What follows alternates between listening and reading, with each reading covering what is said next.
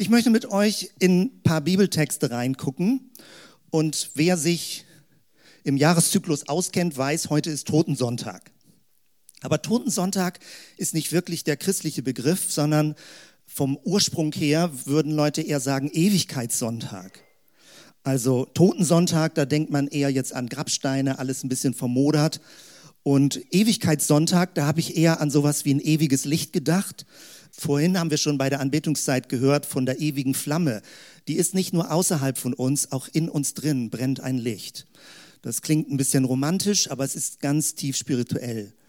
Hier dieser Jesus, der guckt ein bisschen sehr ernst, finde ich. Ja? Also äh, manche alte so äh, Mosaiken sind so ganz streng so vom Blick und manche haben auch das Gefühl und verbinden das mit Kirche dass Kirche irgendwie so ein bisschen vermoderte Grabsteine und ein strenger Gott ist und äh, was auch immer man damit weiter verbinden kann. Ich würde das gerne nicht so auf diesen Punkt oder auf diese Fokussierung bringen. Totensonntag, Ewigkeitssonntag. Es ist vom kirchlichen Jahreszyklus der letzte Sonntag im Jahr und mit Advent beginnt das neue Kirchenjahr. Also es geht ja eher um etwas, was zu Ende kommt, was neu beginnt, um Ewigkeit, aber auch da gibt es viele Missverständnisse. Und deswegen möchte ich gerne anders ansetzen heute Morgen und möchte über eine Formulierung im Neuen Testament mit euch nachdenken. Und diese Formulierung heißt, der Erstgeborene von den Toten. Was sich dahinter verbirgt. Und ich habe einen Untertitel gesetzt und nenne das die Provokation radikaler Hoffnung. Ich glaube, dass vielfach im christlichen Glauben was verloren gegangen ist und dass wir gemeinsam suchen und ringen, dass wir wieder einen Zugang dazu finden, nämlich eine radikalere Hoffnung für diese Welt zu haben und nicht so zahm umherzulaufen und nur so selbstzentriert mit äh, der eigenen Frömmigkeit zu sein, so mein eigener kleiner Garten und mein eigenes kleines Leben, sondern dass wir ein radikaleres Hoffnungsverständnis haben. Das sage ich auch mir selbst, weil mich provoziert das auch, wenn ich versuche, die Bibeltexte ähm, stärker zu verstehen, wie sie vom Ursprung her wahrscheinlich gemeint sind. Also der Vers, der Bibelvers, man findet das im Kolosserbrief im ersten Kapitel, Vers 18. Da steht, er ist der Anfang, der Erstgeborene von den Toten, auf dass er in allem der Erste sei. Wer ist mit er gemeint? Natürlich würden Leute sagen, ja, die kennen die Bibel, Neues Testament, das kann ja nur Jesus sein.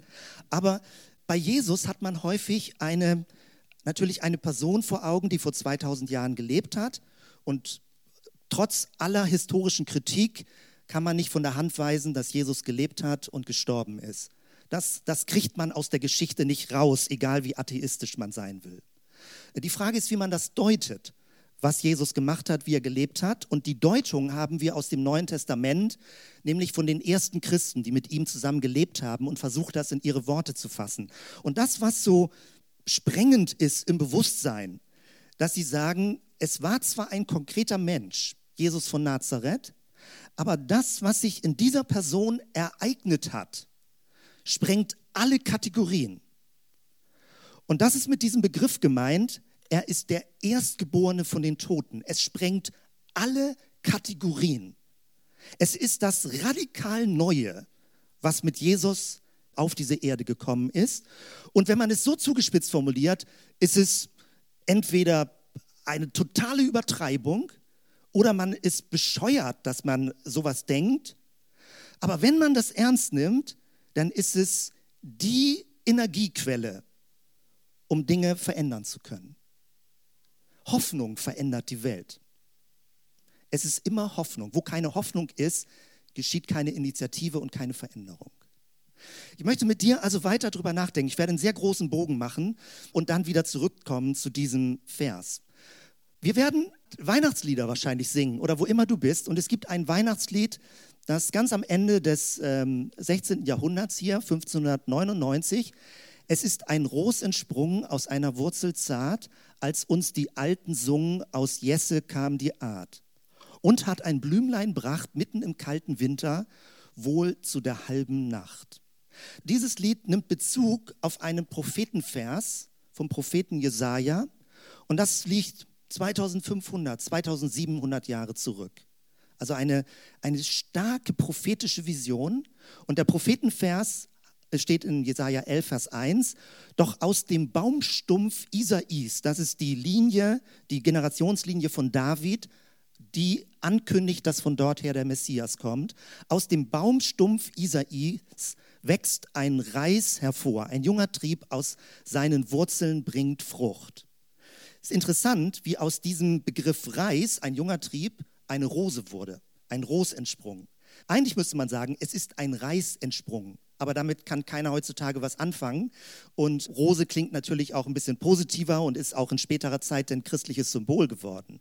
Aber ursprünglich ist es dieses Bild, wie ich das hier dargestellt habe. Ein kleiner Spross kommt aus einem Baumstumpf heraus. Und das ist die Beschreibung des Messias, von denen die ersten Christen behaupten, dass sich das in Jesus anfängt zu erfüllen. Jesus war schon da und es wird sich weiter erfüllen an seiner Person. Das ist die eigentliche Provokation, wenn man fragt, was ist die Botschaft des christlichen Glaubens? Es ist heutzutage so verwässert, so belanglos alles geworden. Die eigentliche Radikalität und Provokation ist, dass in Jesus eine unkaputtbare Veränderungshoffnung in diese Welt gekommen ist. Und die ist so umfassend, dass einem schwindelig wird. Ich beschreibe das gleich ein bisschen genauer eine Hoffnung. Ich weiß, wie ich in meiner Geschichte, vorhin hat Vicky ein bisschen erzählt, wie sie schon sehr jung zum Glauben gekommen ist. Ich weiß, wie ich mich als Jugendlicher mit diesen Fragen beschäftigt habe und wie mir an einer Stelle der Kronleuchter aufging. Also hier ein Vers äh, aus dem ersten Petrusbrief, Kapitel 1, Vers 3. Gelobt sei Gott, der Vater unseres Herrn Jesus Christus, der uns nach seiner großen Barmherzigkeit wiedergeboren hat zu einer lebendigen Hoffnung durch die Auferstehung Jesu Christi von den Toten. Ich weiß noch, wie ich in meiner Bibel gelesen habe und angestrichen habe und ich fragte mich, was meint lebendige Hoffnung? Was meint das? Also wenn man heutzutage über Hoffnung redet, dann ist das so ein vages Gefühl, so ein Wunsch, so ich hoffe, morgen wird die Sonne scheinen oder ich hoffe, in einem Jahr lebe ich nicht mehr in Bremen, wenn man diese Stadt vielleicht verlassen will.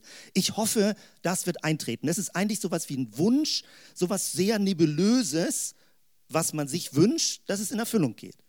Das ist mit biblischer Hoffnung nicht gemeint. Die biblische Hoffnung ist was sehr Konkretes. Es ist eine Grundlage, um handeln zu können. Es ist kein Wunschkonzert. Es ist etwas, wo die Zukunft sich öffnet aufgrund von etwas, was bereits geschehen ist. Hier wird von der Auferstehung der Toten geredet. Wenn man heutzutage von Jesus Auferstehung der Toten, es gibt ja Umfragen, ähm, auch im kirchlichen Bereich, Glaubensbekenntnis, woran glauben Sie? Auferstehung der Toten, praktisch glaubt keiner, kaum jemand. Es ist sowas Unsinniges. Es ist doch klar, man stirbt. Vielleicht glauben manche Leute ein bisschen an Reinkarnation, ein bisschen Seelenwanderung und dann gibt es einen neuen Zyklus in diesem Leben. Aber dass jemand grundlegend den Tod überwindet, ist entweder so übertrieben, so weltfremd, so illusorisch, so bekloppt oder radikal. Sehr radikal. Lebendige Hoffnung. Während ich meine Bibel gelesen habe, dachte ich, ah, jetzt dämmert mir was. Es geht nicht um eine Hoffnung, die ein bisschen bunter ist, ein bisschen schöner ist, die ein bisschen fröhlicher ist, in dem Sinne lebendig, sondern die Hoffnung ist deswegen lebendig, weil sie eine Person ist. Eine Person, die bereits den Tod überwunden hat. Deswegen ist es eine lebendige Hoffnung. Eine Hoffnung, die lebt, die wirklich eine reale Person ist, die über unsere irdische Verfasstheit hinaus lebendig ist dann fängt es an, merkt man, es ist eine Botschaft, die nicht so leicht mehr eingängig ist, wo man sagt, das kann ich nicht glauben, das will ich nicht glauben. Es ist auf jeden Fall etwas, was man sich nicht mal eben ausdenkt, wo man ein bisschen religiös sein will, sondern es ist so mächtig, was da an Botschaft an unser, an dein Leben herantritt, dass man sich irgendwie dazu verhalten muss. Entweder macht man es lächerlich oder man lehnt es ab oder man ignoriert es oder man fängt an, sein Leben dafür zu öffnen, so geheimnisvoll das Ganze auch sein mag. Also lebendige Hoffnung. Für mich war das ein ganz tiefes Glückserlebnis, als ich diese Formulierung lebendige Hoffnung mit Jesus, den Auferstandenen, in Verbindung gebracht hat. Es gibt jemand, der schon hinter den Vorhang geguckt hat. Es gibt jemand, der schon das ganz große Bild sehen kann. wo in diesem Leben noch alles wie Bruchstücke aussieht. Und es gibt einen anderen Vers, der das noch vertieft. Kolosser 1, Vers 27. Denen wollte Gott kundtun, was der herrliche Reichtum dieses Geheimnisses, Luther-Übersetzung, unter den Völkern ist. Der herrliche Reichtum dieses Geheimnisses unter den Völkern, nämlich Christus in euch, die Hoffnung der Herrlichkeit. Herrlichkeit ist so ein altertümlicher Begriff. Man müsste sagen Lichtglanz. Christus in euch, der göttliche Lichtglanz. In der Anbetungszeit ist das deutlich geworden, wie Jörn schon darauf Bezug genommen hat, dass es einen göttlichen Lichtglanz in uns gibt, dass es eine innere Flamme, ein inneres Leuchten gibt, was tiefer ist als alle Zerbrochenheit, alle Scham, alle Schuld, die wir in unserem Leben auch ansammeln. Ein inneres Licht, was durch den Geist Gottes in uns hineinkommt. Geheimnisvoll, spirituell geheimnisvoll, was nicht richtig erklärbar ist. Und die Bibel sucht also die Autoren, die geschrieben haben, suchen nach Begriffen. Christus in euch, die Hoffnung der Herrlichkeit. Ich möchte also, während wir jetzt einen kleinen Bogen machen und ich ein bisschen durch die Kirchengeschichte durchgehen möchte, ich möchte über diese Energie der radikalen Hoffnung reden und auch über die ganzen geschichtlichen Phasen, ganz, ganz grob, wo das alles verloren gegangen ist. Und dass wir das neu brauchen für unsere Welt und dass Menschen, die auch mit christlichem Glauben gar nichts zu tun haben, manchmal viel mächtigere Hoffnungsträger sind als die Kirche, als die Christen, die eigentlich diese Botschaft für sich ganz tief hätten verstehen müssen, aber die Dynamik nicht richtig annehmen oder innerlich äh, verinnerlicht haben. Paulus redet davon im Korintherbrief, das ist häufig so ein Text, der für Traupredigten verwendet wird, das hohe Lied der Liebe. Und dann sagt er am Ende, 1. Korinther 13, nun aber bleiben Glaube, Hoffnung, Liebe, diese drei, aber die Liebe ist die größte unter ihnen. Ganz starker Vers. Und viele Leute auch, ohne dass sie Christen sind, kennen das hohe Lied der Liebe oder kennen diesen Bezug dazu. Und dann muss man sich fragen, was ist kirchlich daraus geworden? Und ich rede sehr pauschal und ich möchte nicht mit Fingern zeigen, weil wir selbst natürlich auch eine kirchliche Geschichte haben, wo vieles verloren gegangen ist. Und umso mehr müssen wir uns daran erinnern und herausfordern, diese Schätze wieder zu sehen und zu heben.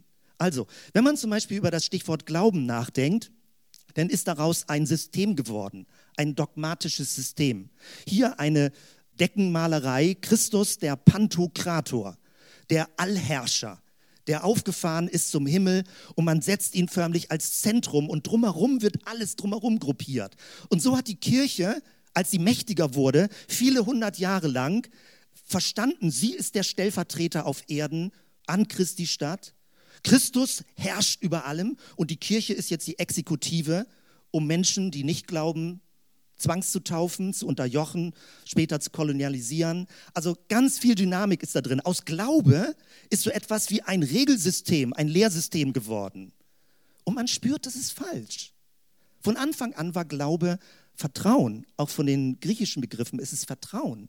Und nicht, dass du an was Theoretisches, Abstraktes, Lehrsätze glauben sollst. Was ist aus Liebe geworden? Ja, das ist egal mit wem du redest außerhalb der Kirche, werden immer Kreuzzüge angeführt und zu Recht. Nun, man muss sagen, alle Religionen sind gewalttätig. Manchmal ist auch der Buddhismus hier so ganz fromm und anständig in Europa. Der Buddhismus ist auch gewalttätig an Stellen. In 2000 Jahren Religionsgeschichte war praktisch so gut wie jede Religion mehr oder weniger gewalttätig. Das ist ja der Grund, weshalb in der heutigen Zeit so händeringend in einer pluralistischen Gesellschaft danach gesucht wird, wie die verschiedenen Religionen mit ihren Weltdeutungsansprüchen miteinander zurechtkommen. Unsere Gesellschaft wird da auch noch einiges vor sich haben, weil Religion mehr in den öffentlichen Raum drängt. Die atheistische Phase wird weniger, muslimische Deutungen kommen, buddhistische Deutungen sind schon lange im Kontext in einer sehr zahmen Variante auf der westlichen Erdhalbkugel und äh, so, dass es eher so etwas wie so eine persönliche Wellness-Entwicklungsdynamik ist.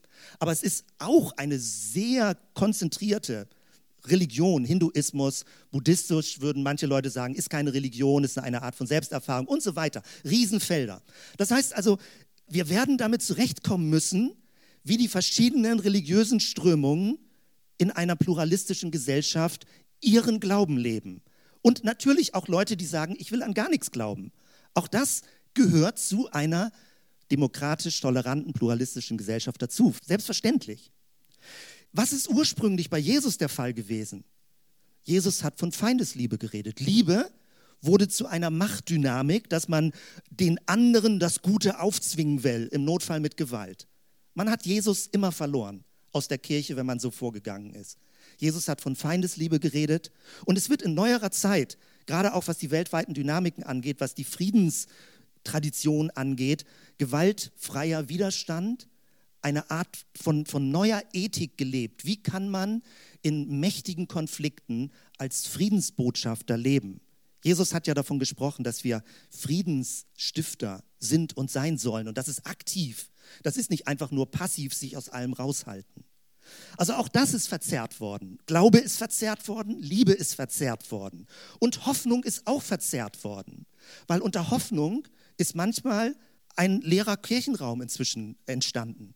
Ja, also wenn du in Bremen in den Dom gehst, ganz tolle Kirchenräume, ganz alte Kirchenräume, aber Leute von außen würden sagen, es ist wie ein Museum, es ist wie ein religiöser Dinosaurier, die Zeit ist vorbei. Was ist Hoffnung? Was ist christliche Hoffnung? Dass man, wenn man älter wird, sag ich mal, als Ruheständler, als Rentner mehr Zeit hat und deswegen in die Kirche geht, ist das Hoffnung?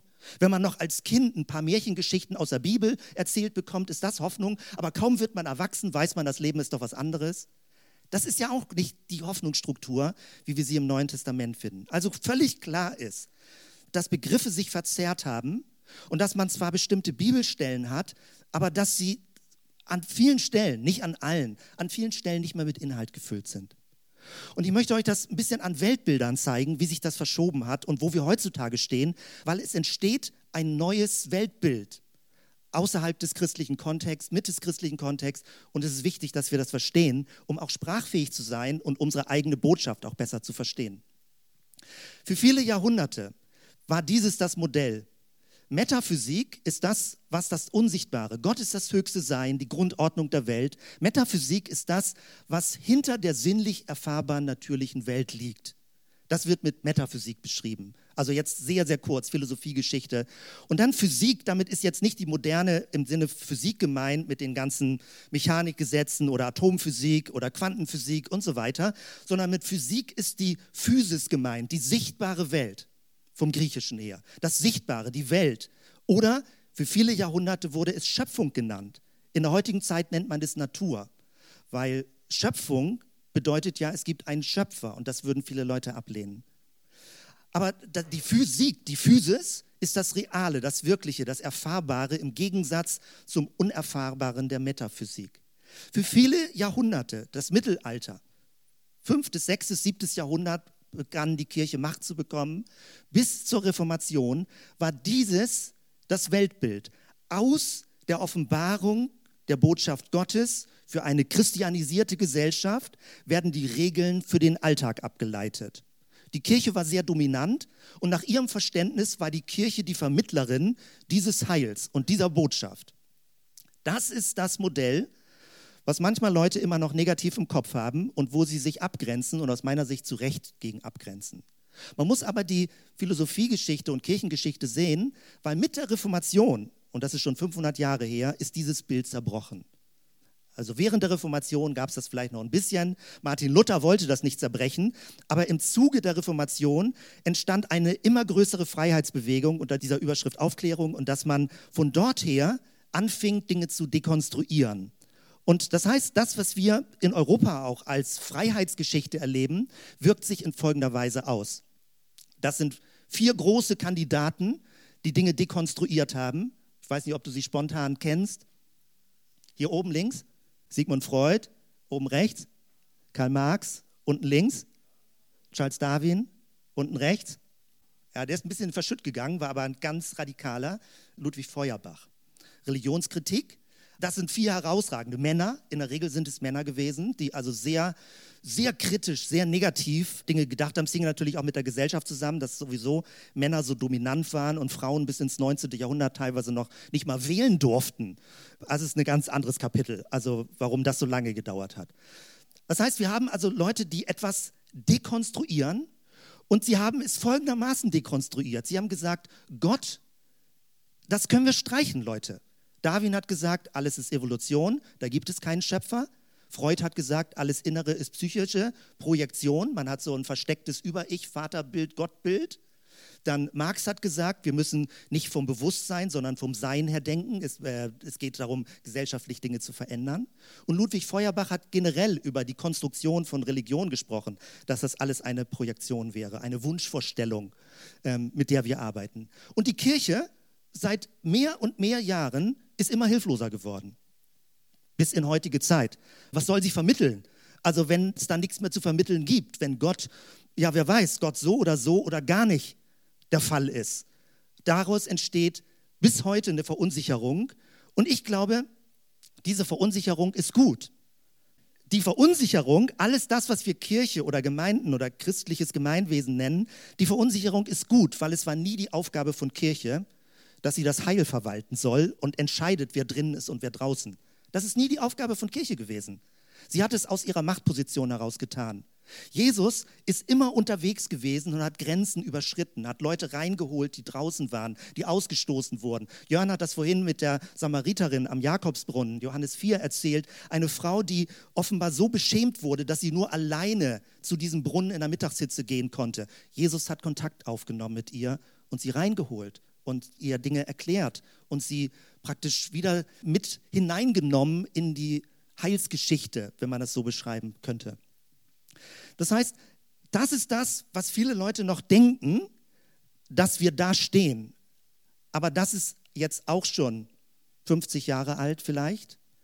Äh, und viele Leute grenzen sich noch ab gegen dieses Bild, wo sie sagen, es ist doch eigentlich alles nur materialistisch, wir haben doch alles nur in dieser Welt, wenn man stirbt, dann verrottet man und die Würmer fressen einen auf.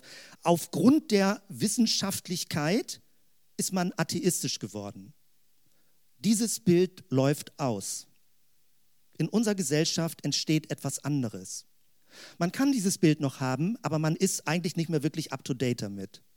Und ich möchte euch das kurz sezieren, was anfängt seit 20, 30, 40 Jahren in unserer Gesellschaft zu entstehen und was uns vermutlich durch das 21. Jahrhundert begleiten wird.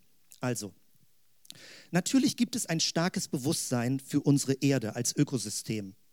Und das haben inzwischen alle verstanden, dass die Erde keine Scheibe ist, sondern rund ist und dass wir alle voneinander abhängig sind in dem, was wir tun. Ja, der Norman ist noch nicht ganz sicher. War das jetzt neu gerade für dich, dass die Erde rund ist? Also. Das heißt, natürlich gibt es so etwas wie totes Gestein, mehr oder weniger, auch Felsen leben in einer gewissen Form. Und es gibt einen riesigen Kosmos. Das ist das, das übliche Weltbild, womit man es zu tun hat. Das ist aber erst die unterste Ebene. Kosmos, in diesem Fall klein geschrieben, die, unsere Umwelt, die Materie, die Dinge oder Kosmologie, materielle Wissenschaft und das Verhältnis des Menschen zur Umwelt ist, und alle wissen Bescheid, nicht alle wollen was verändern, aber alle wissen Bescheid, das Verhältnis zur Umwelt ist Ausbeutung. Das ist die Welt, in der wir immer noch leben. Und es gibt viele Leute, die daran Geld verdienen, dass unsere Welt ausgebeutet wird, unsere Erde ausgebeutet wird. Und wir werden es mit erleben, mit ansehen müssen, mehr oder weniger, wie lange das gut gehen wird oder ob das irgendwann vor die Wand fährt. Das weiß bisher noch keiner, wie sich das weiterentwickeln wird. Dann gibt es aber schon längst eine andere Ebene, dass sich das weitet. Hier Mikroorganismen oder einfach nur die Schönheit, ökologische Schönheit, was Natur angeht. Und das heißt, es gibt eine weitere Ebene, die würde man Bios nennen. Das heißt die Biosphäre, das Leben. Früher noch, also sag mal, in, in früheren esoterischen Materialien, die man hatte, 60er, 70er, 80er Jahre, ging es auch darum, dass die Natur ein bisschen so Göttinstatus bekommt. Die Natur ist irgendwie eine eigene Intelligenz, das Ökosystem. Und das ist mehr, als dass man nur tote Dinge vor Augen hat. Das Leben ist mehr und wir sind ein Teil davon. Da wurde dann von Gaia, von Mutter Natur, von Ökosystem in höchster Intelligenz gesprochen. Und die, die Gesellschaft hat sich schon viel in diese Richtung entwickelt. Wenn du die Sinus-Milieus dir anguckst, postmaterielles Milieu, ähm, dann geht es darum, dass Menschen schon ein Gespür dafür bekommen, hier links mit dem Stichwort, dass alles miteinander verbunden ist. Das ist irgendwie klar. man lebt noch nicht so richtig danach, vielleicht mit seinem eigenen Lebensstil, hat man noch ein bisschen Ausbeutungsstrukturen, Bequemlichkeitsstrukturen, aber irgendwie ist den meisten klar, wir sind miteinander verbunden und voneinander abhängig.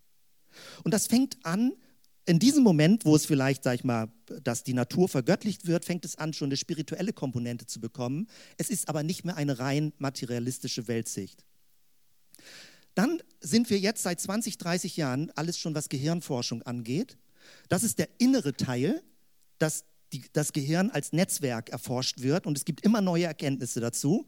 Viele Dinge sind schon längst überholt in atemberaubender Geschwindigkeit. Mit rechter und linker Gehirnhälfte stimmt in diesem Maß nicht mehr, dass das so getrennt ist, äh, dass bestimmte Areale nur bestimmte Dinge tun, stimmt nicht mehr. Das Gehirn ist super flexibel und kann äh, Ausfälle plötzlich kompensieren an anderer Stelle. Eine riesig spannende Wissenschaft.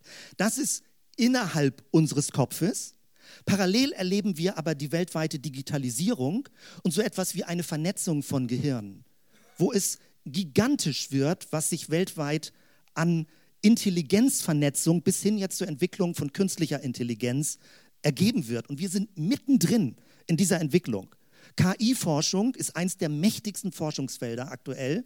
Ähm, und wir werden das alle noch erleben, wie das unseren Alltag mehr und mehr verändert. Also, da geht es jetzt um noch etwas anderes. Das würde man Nous nennen, der griechische Begriff Nous, die Noosphäre, Nosphäre. Und Nous ist das menschliche Bewusstsein. Und das ist noch größer. Das ist mehr als nur materielle Dinge. Das ist mehr als in Anführungsstrichen nur das biologische Leben, sondern es ist eine Art von innerem Bewusstsein, eine Deutungs- Macht, ein Deutungsverständnis, wie Intelligenz entsteht und weit über uns als Einzelpersonen hinaus. Sowas wie ein digitales Superhirn. Ich habe übrigens gestern gerade den Film geguckt von Edward Snowden.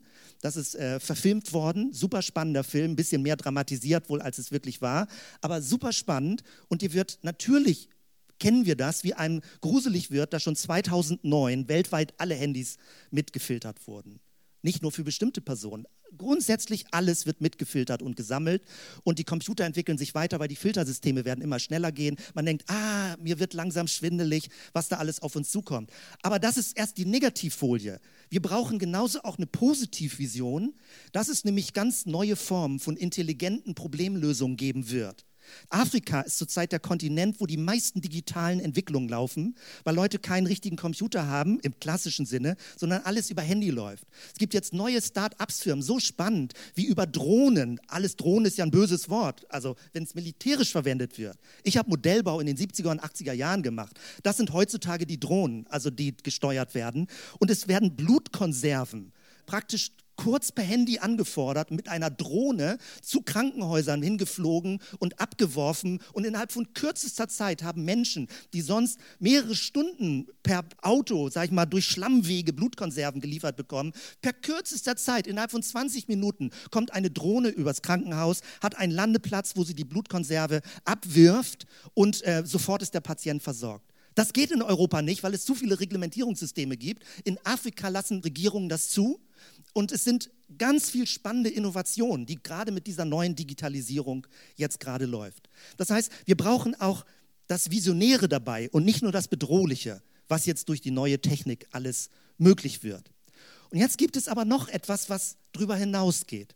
Dieses ist ein, wie nennt man das, ein Ding, was nur eine Oberfläche hat. Es hat nur eine Seite.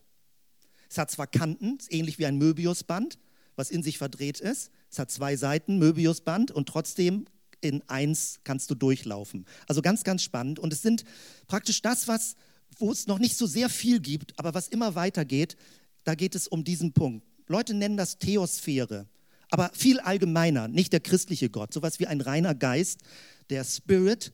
Und da geht es um etwas, ein, eine non-duale Bewusstseinshaltung. Da geht es darum, dass Menschen Erleuchtung erleben. Tyler Deschardin hat von Punkt Omega gesprochen. Und es geht um Glück und Erfüllung. Und das suchen Leute. Und das Erschreckende und Frustrierende ist, aber irgendwie auch Verständliche ist, im christlichen Glauben wird relativ wenig Glück und Erfüllung gesucht. Und das hängt damit zusammen, dass wir unsere Botschaft verloren haben. Dass wir viel zu klein denken, was durch Jesus passiert ist und was das auslöst durch Gottes Geist in unserem Leben. Also, das heißt, in diesem Bereich entwickelt sich in den nächsten Jahren, wird es immer stärker werden. Es wird ein neues Verständnis geben von Spiritualität weltweit, was aber nicht an eine konkrete Religion gebunden ist. Das bedroht auch bestehende Religionen. Leute haben ihr eigenes ökospirituelles Weltbild.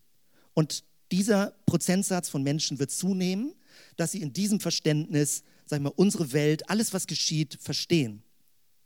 Und jetzt möchte ich dir ein paar Bilder noch zeigen, weil das Schwierige, das irgendwie Spannende, aber irgendwie auch Schwierige ist, dass, äh, wenn ich vom Judentum komme, das Judentum war immer in einer gewissen Form, und ich meine das mit hohem Respekt, überhaupt nicht negativ, dass das nicht falsch ausgelegt wird, immer wenn es um gewisse Vergötzungs-, Götterstrukturen, Spiritualitätsstrukturen ging, schon damals, Babylon, Ägypten, war das Judentum ein bisschen Spielverderber.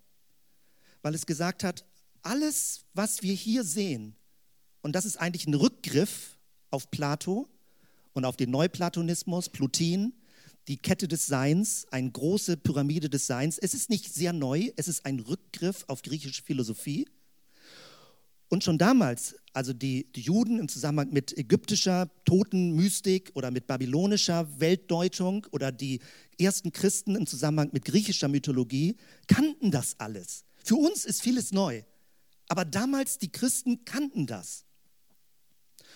Und deswegen sind sie ja teilweise ausgegrenzt worden, weil sie haben etwas gesagt, was wie ein Spielverderber klingt.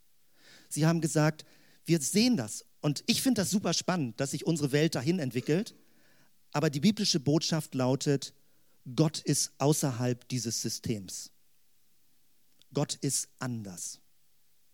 Weil in diesem System könnte man Gott an höchster Stelle setzen. Gott ist das reinste Bewusstsein, die größte Erleuchtung. Gott ist dann aber Teil des Systems. Die christliche Botschaft lautet, Gott ist anders. Er ist außerhalb des Systems. Und wenn wir über eine neue Erde und einen neuen Himmel nachdenken, dann ist das keine Weltflucht, sondern dann geht es um etwas radikal Transformiertes und Verändertes, was selbst diese Kategorien sprengt. Und es gibt in der Bibel nur Bilder dafür. Und die Bilder sind so stark, aber man kann das radikal Neue ja nicht wirklich beschreiben, wenn es wirklich neu ist. Weil du kannst es immer nur mit alten Begriffen oder mit Vergleichen beschreiben. Wenn etwas wirklich radikal neu ist und transformiert wird, dann kannst du es ja noch nicht wirklich erkennen. Du kannst es nur ahnen. Und ich zeige euch ein paar biblische Bilder, womit deutlich gemacht wird, wie unglaublich beeindruckend das ist, wenn gesagt wird, Jesus ist der Anfang, er ist der Erstgeborene der neuen Schöpfung. Er ist der Anfänger von ihm geht alles aus an Transformation. Also, im Hebräerbrief wird das Bild verwendet, all das, was wir in dieser Welt erleben, ist erst wie ein Schatten. Es ist noch nicht die Wirklichkeit. Wir leben in einer Schattenwirklichkeit, mit allem Schönen, allem Negativen, mit allem Traurigen. Wir leben in einer todesverfallenen Welt. Aber der Tod muss nicht zwingend zur Welt gehören. Aber alles, was wir tun, läuft vor der Folie des Todes. Es ist eine todverfallene Welt.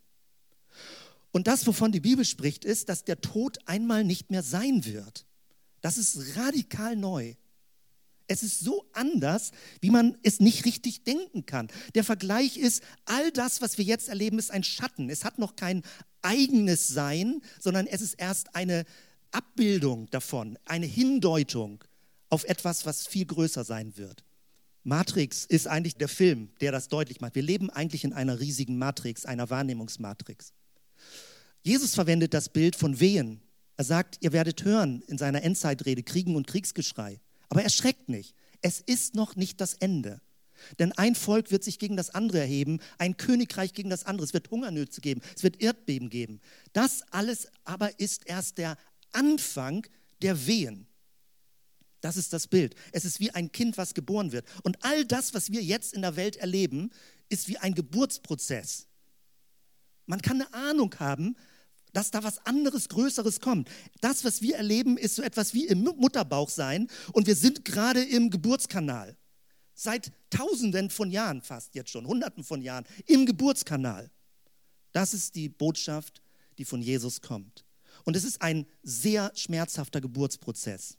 Aber es geht darum, dass etwas geboren wird, dass etwas neu ist. Eine radikal Hoffnung auf das Neue, was Gott mit uns macht als Transformatoren. Oder es wird das Bild verwendet, Paulus verwendet das, auch Jesus mit Samenkörnern. Und stellt euch nicht dieser Welt gleich, sondern ändert euch durch Erneuerung eures Sinnes. Da ist im Griechischen der Begriff Metamorphose. Also metamorphost euch durch Änderung eures Sinnes, damit ihr prüfen könnt, was Gottes Wille ist. Gutes, Wohlgefälliges, Vollkommenes. Dass etwas Schönes daraus entsteht, was du nie vermutet hättest. Wir sind in diesem Metamorphoseprozess drin, der alles Bestehende sprengt. Oder Paulus redet, das ist häufig wird das an Grabsteinen bei Beerdigungen äh, gelesen, dieser Text, äh, 1. Korinther 15, wenn aber dies Verwesliche anziehen wird, die Unverweslichkeit. Da geht es nicht darum, dass diese Welt ausgelöscht wird, sondern sie wird überkleidet, umkleidet. Und Paulus verwendet förmlich, dass Verwesliche umkleidet wird mit Unverweslichkeit. Es ist ein Bild, um zu suchen, was damit gemeint ist. Der Tod ist verschlungen in den Sieg hinein. Oder Paulus redet an anderer Stelle, die Nacht ist vorgerückt, der Tag ist nahe herbeigekommen. So lasst uns ablegen die Werke der Finsternis. All das, was wir jetzt erleben, ist eine Dämmerung, eine Morgendämmerung. Und das kann man sich so schwer vorstellen, weil unsere Tage natürlich nur 24 Stunden haben. Aber wir leben in Jahrhunderten einer Morgendämmerung. Und es ist nicht eine Abenddämmerung. Der Begriff Abendland verleitet so dazu, depressiv zu werden. Wir leben eigentlich in einer Morgendämmerung. Mordor, du kennst das ja. All das, was läuft und der Schicksalsberg ist ein Ringen, ein Kampf zwischen Gut und Böse und Menschen entscheiden, wie sie diesen Weg gehen wollen. Kennst du das? Narnia und die Eiskönigin. Narnia beschreibt das genau so. Sagt, all das, was wir erleben, ist Winter. Winter zwischen Menschen, Winter mit der Natur. Wir erleben zwar offiziell im biologischen Rhythmus Frühling und Sommer und Herbst, aber die ganz tiefe Grundströmung ist Winter. Das ist noch nicht der Frühling, was wir hier erleben mit unserem Leben. Sondern man wartet darauf. Ist natürlich irgendwie ein Bild von mir hier an der Nordsee. Ähm, es, man kennt diesen Begriff. Wir warten aber auf einen neuen Himmel und eine neue Erde. Und das ist nicht etwas völlig anderes, sondern etwas radikal Transformiertes nach seiner Verheißung, in der Gerechtigkeit wohnt. Und Gerechtigkeit ist nicht so etwas Steriles, sondern Gerechtigkeit ist eine Wiederherstellung, ein Zurechtbringen einer kaputten Schöpfung. Und manche Christen verstehen das so, dass man einfach nur abwartet und sich die Füße kalt friert. Aber das Warten hat eigentlich diese Komponente. Du wartest auf die Vorboten des Frühlings, auf Krokusse, auf Maiglöckchen. Du wartest darauf, dass erste Pflanzen durch den Schnee kommen. Und manche denken, das ist auch immer noch zu passiv. Aber es gab Leute, und es sind nicht nur Christen, aber viele Christen, für mich vorbildliche Christen, die Warten auf den neuen Himmel so verstanden haben. Es sind Sozialakteure gewesen, die gesagt haben, es ist eine andere Gesellschaft möglich. Es ist eine andere Gesellschaft möglich. Es gibt eine Art von gerechterer Form von Verteilung. Es gibt eine Art von gesünderer Lebensform. Und das betrifft viele verschiedene Lebensbereiche, ist doch völlig klar. Es betrifft, wie du wohnst, es betrifft, wie du Energie verbrauchst, es betrifft, wie du mit Menschen umgehst, es betrifft, wie du Leute abwertest oder wie du selbst Lebensziele hast. Es betrifft dein gesamtes Leben. Ob du ein Transformator sein willst für die neue Welt oder ob du das Alte einfach nur stabilisieren willst. Wir warten auf den neuen Himmel. Und das sind viele Kleinigkeiten. Ernährung, Mobilität, Energie, Nachhaltigkeit, Umweltschonen, alle möglichen Bereiche. Wir leben ja in einer Zeit und ich hoffe, ich erlebe das noch in meiner Generation, wo es gelingt, dass die Weltbevölkerung mit ökologisch gewonnener Energie versorgt wird. Das ist eine neue Vision, die Menschen verbindet dass man über Sonnenenergie, dass man über Wasserkraft, dass man über verschiedene andere Formen, Windenergie, Energie gewinnt und nicht weiter ausbeutet. Wir leben in einer Vision. Und das ist doof, wenn das Christentum da so hinterwäldlerisch klingt, als wäre es nur so was Mittelalterliches. Nein, wenn wir radikal von Jesus her neu denken, dann sind wir voll mit dabei und wollen genau diese Entwicklung unterstützen und positiv sehen, wie die Welt sich weiter verändern lässt. Auch in Bezug auf soziale Gerechtigkeit. Und man ist da sofort überfordert mit, mit diesen Themen. Auch Armuts- und Reichtumsbericht in Deutschland. Bremen natürlich auch, die Stadt mit den meisten Millionären prozentual und mit der größten Armut. Bremen ist die Stadt mit der größten Spaltung sozial in Deutschland. Und deswegen, wir suchen immer wieder neu nach unserem Platz. Was kann unser Beitrag als Kirche und Gemeinde sein? Es kann sein, dass du selbst äh, suchst, was ist dein Beitrag beruflich oder persönlich für dich? Bisschen kitschiges Bild, aber irgendwie trifft es das. Jeder Mensch ist Schnittstelle der Transformation. In dir drin lebst du entweder die Wüste verwüstend oder den Frühling erwartend. In dir drin, mit deinem Leben machst du das. Die offizielle Formulierung ist denn eher der ökologische Fußabdruck. In dir drin lebst du ein Leben für das Neue oder du kultivierst das Alte. Das ist so spannend, in dieser Zeit heutzutage zu leben, weil man merkt viel stärker bei aller Ohnmacht und Überforderung, dass du mit deinem einzelnen Leben wirklich Entscheidungen treffen musst, wie du leben möchtest. Drei Bücher, ich habe sie ausgesucht, nicht weil es die besten Bücher sind, sondern weil Leute mir die empfohlen haben und ich sie gerne lese und immer Tipps aufnehme, neben allen anderen Büchern, die man so lesen kann. Gunther hatte hier darauf hingewiesen, Homo Deus, eine Entwicklung, auch die ganze künstliche Intelligenz, was alles kommen wird im 20., 21. Jahrhundert, wo man, wo ein bisschen schwindelig wird, aber was auch hochspannend ist, was entstehen wird. Ein äh, israelischer Professor, Yuval Harari. Dann schon vor Monaten hatte mir Imke auf das Buch empfohlen und, und selbst äh, wendet ihr ja das an. Und jetzt retten wir die Welt. Also wo wir sagen, was kann ich in meinem konkreten Haushalt, in meiner Lebensführung ändern, um besser zu leben, nachhaltiger zu leben. Und aktuell gerade diese Woche hat mir Petra empfohlen hier Harald Welzer Selbstdenken, das ist glaube ich schon von 2014. Es gibt eine Reihe von neueren Büchern auch, dass Leute kontrovers, widerständig denken. Wir leben in einer Zeit, wo du so wattemäßig ganz komisch dumpf betäubt wirst, wo man denkt, die Welt kann nur so sein, wie sie jetzt ist. Das ist eine ganz seltsame Zeit, die irgendwie sehr, die, sie ist bedrohlich, weil sie dich so weich kocht. Sie kocht dich so langweilig als Mensch. Ja, weil man sagt, es geht doch sowieso nicht anders, was soll man tun und mein kleines Leben und man wird so ohnmächtig. Aber die Bibel und viele alte Texte, Prophetentexte fordern uns heraus, dass wir sagen äh, und verstehen, Gott kann eine andere Welt sehen. Und in Ansätzen, in kleinen Ansätzen, versucht jeder von uns seine Möglichkeit und seinen Beitrag zu liefern. Damit zum Schluss.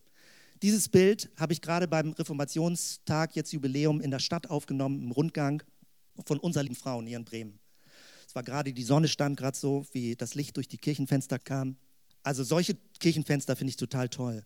Und irgendwie ist das ein Bild, wie wir innen drin in einem Raum sind, wie unsere ganze Welt wie in einem Raum ist, aber göttliches Licht wie durch Kirchenfenster durchfällt.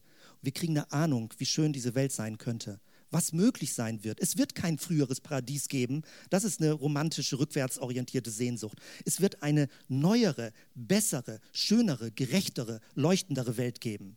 Und gerade wir Christen müssen das Positive sehen und nicht anfangen zu jammern und alles immer so negativ in der Gesellschaft zu reden. Auch die ganze Möglichkeit, multikultureller zu werden als einer Gesellschaft, als Chance zu sehen und nicht als eine Bedrohung zu sehen. Es gibt so viele Dinge, wo es wichtig ist, wo immer du im Beruf bist, in deiner Nachbarschaft ist, dass du mit deinen Worten etwas Positives sagst und dass du nicht dieses kritische, negative, bedrohliche, das noch weiter näherst in unserer Gesellschaft. Ich stoppe damit und habe hier eine Formulierung jetzt, wie ich das mit meinen Worten übersetzen würde. Christus in euch, der göttliche Lichtglanz einer radikal erneuerten Welt. Lass uns damit zusammen aufstehen und diesen Gottesdienst beschließen. Danke, Jesus.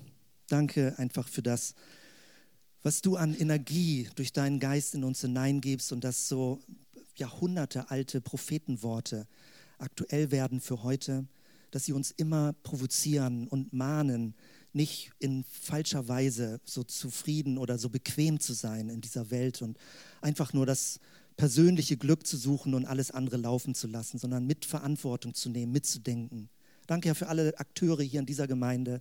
Und ich bete für Leute, dass sie nicht ohnmächtig sind, sondern dass sie, ähm, dass sie ihre Möglichkeiten sehen, einen Beitrag für diese neue Welt zu geben. Und dass du kommst, Herr, dass du kommst und Dinge weiterführst und veränderst. Wir erwarten dich.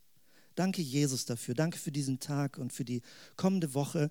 Und der Friede Gottes, der ist höher als alle menschliche Vernunft. Er bewahre unsere Herzen und Sinne in Christus Jesus, unserem Herrn.